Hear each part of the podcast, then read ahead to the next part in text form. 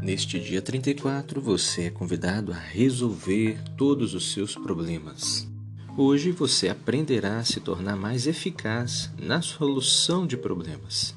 Pensar objetivamente sobre um problema, mesmo que não encontre uma solução, pode ajudá-la a se sentir mais no controle, a ficar menos preocupado e, portanto, com menos chances de recorrer à comida por motivos emocionais.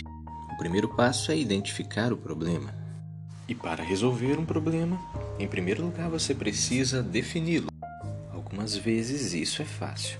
A pressão de seu chefe sobre você, um cheque devolvido ou um comentário desagradável que fizeram a seu respeito. Outras vezes é difícil apontar com precisão a natureza do problema.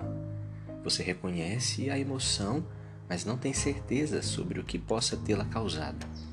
Considere pedir a um amigo ou ao seu técnico de dieta para ajudá-lo a descobrir que coisas estão envolvidas nesta situação. Depois de definir o problema, assegure-se de identificar os pensamentos negativos que estão passando pela sua cabeça. Em seguida, utilize a técnica das sete perguntas para responder a esses pensamentos negativos Pense a respeito da lição do dia 27. Vamos recapitulá-las? Número 1. Que tipo de erro cognitivo estou cometendo? Faça uma revisão do dia 26 para ajudá-la a escolher as respostas a essas questões. Número 2. Qual a evidência de que esse pensamento não seja verdadeiro, ou pelo menos não seja totalmente verdadeiro? Número 3 Existe uma explicação alternativa ou outra maneira de ver esta situação? Número 4. Qual o resultado mais realista para esta situação? Número 5. Qual é o efeito de acreditar neste pensamento e qual seria o efeito de acreditar em um pensamento diferente? Número 6. O que eu diria a um amigo ou membro da família se eles estivessem nesta mesma situação e tivessem os mesmos pensamentos? Número 7. O que devo fazer agora? Pense em várias soluções, isso mesmo.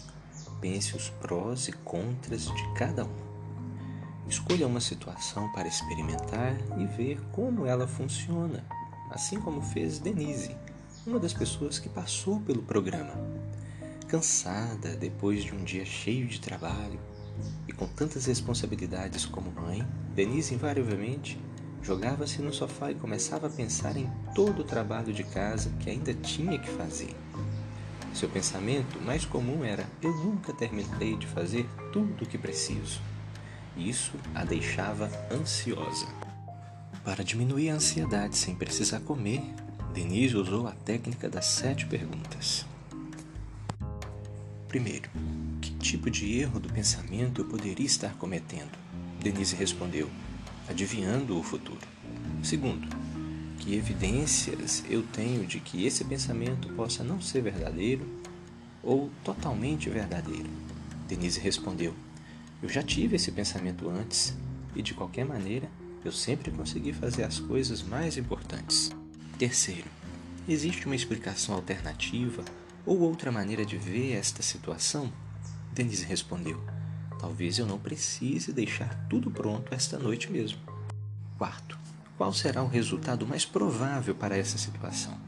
Denise respondeu: Que eu vou conseguir fazer algumas coisas, mas não todas. Eu terei de fazer o resto em uma outra ocasião. Quinto, qual é o efeito de acreditar no pensamento negativo e qual poderia ser o efeito de mudar meu pensamento? Denise respondeu: Eu iria me sentir sobrecarregada e paralisada. Se mudar minha, minha maneira de pensar, me sentiria menos ansiosa e começaria a fazer as coisas logo. Sexto, o que eu diria a uma amiga que estivesse na mesma situação e tivesse esse mesmo tipo de pensamento? Denise respondeu: eu diria que ela se levantaria imediatamente para fazer tudo o que lhe parecesse mais fácil, como colocar a roupa na máquina de lavar. Em seguida, fazer o que fosse relativamente fácil, lavar a louça, tirar o, tirar o lixo e tudo mais. Sétimo, o que eu devo fazer agora? Denise respondeu: começar agora mesmo colocando a roupa na máquina e então chamar Janine para me ajudar. Uma coisa devemos destacar: você não pode resolver todos os problemas. É preciso ser realista entender que existem coisas que estão além de seu controle. Temos que entender que é natural se sentir mal tendo muitos problemas. Você não seria humano se não ficasse preocupado, não é verdade? Entretanto, suas conclusões a respeito dos problemas reais da vida, se elas forem distorcidas, a alternativa é responder aos seus pensamentos negativos. Talvez você culpe a sua infelicidade por causa dos seus problemas. Nestas circunstâncias, você será beneficiado se usar a técnica das sete perguntas. Tendo ou não uma visão irrealista, entretanto, assegure-se de procurar ajuda.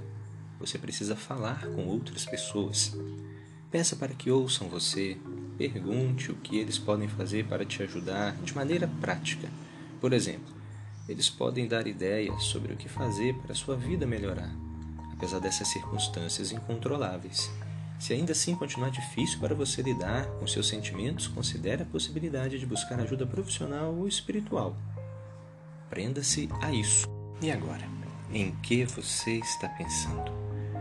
Quando você começa a trabalhar na resolução de problemas, muitos pensamentos sabotadores podem surgir, minando sua autoconfiança e levando você a descartar automaticamente as soluções possíveis. Use um dos exemplos a seguir para responder a esses pensamentos. Primeiro pensamento sabotador: Eu não posso fazer isso.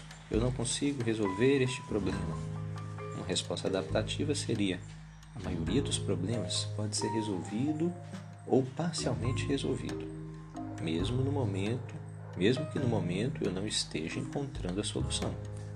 Outro pensamento sabotador pode ser: essa solução não vai funcionar. Vamos pensar melhor? Pode ser que funcione, pode ser que não funcione. Talvez eu devesse tentar. Posso ligar para um amigo para me ajudar a pensar no que fazer. Ou você ainda pode pensar assim: eu não quero é nem pensar nesse problema, eu prefiro é comer. Diga para si mesmo: comer é uma ajuda temporária que me fará sentir ainda pior a longo prazo. Sobretudo, é muito importante se comprometer por escrito. Pegue o seu caderno, anote a data de hoje e escreva na próxima vez que eu tiver um problema, em vez de me voltar para a comida, eu irei. E lembre-se, quando você reconhecer que comer não vai acabar com seus problemas, fazer dieta será mais fácil. Registre também as atividades de hoje. Leia pelo menos duas vezes o seu cartão de vantagens de emagrecer. O cartão não tem escolha, o cartão não está certo e o cartão volte aos trilhos. Leia outros cartões de enfrentamento quando for necessário. Coma devagar, sentado e observando cada porção. Elogie-se quando engajar comportamentos funcionais para a sua dieta. Faça um planejamento alimentar escrito para amanhã e monitore tudo que você comer hoje, anotando em seu caderno de dieta assim que acabar a refeição. Faça exercícios espontâneos e planejados. Lembre-se de como planejar e lidar com as suas emoções negativas sem procurar por comida. E decida em usar a técnica das sete perguntas na próxima vez que estiver preocupado, em vez de recorrer à comida para se confortar. Felicidades nas tarefas de hoje, tenha um bom dia e até nosso próximo encontro.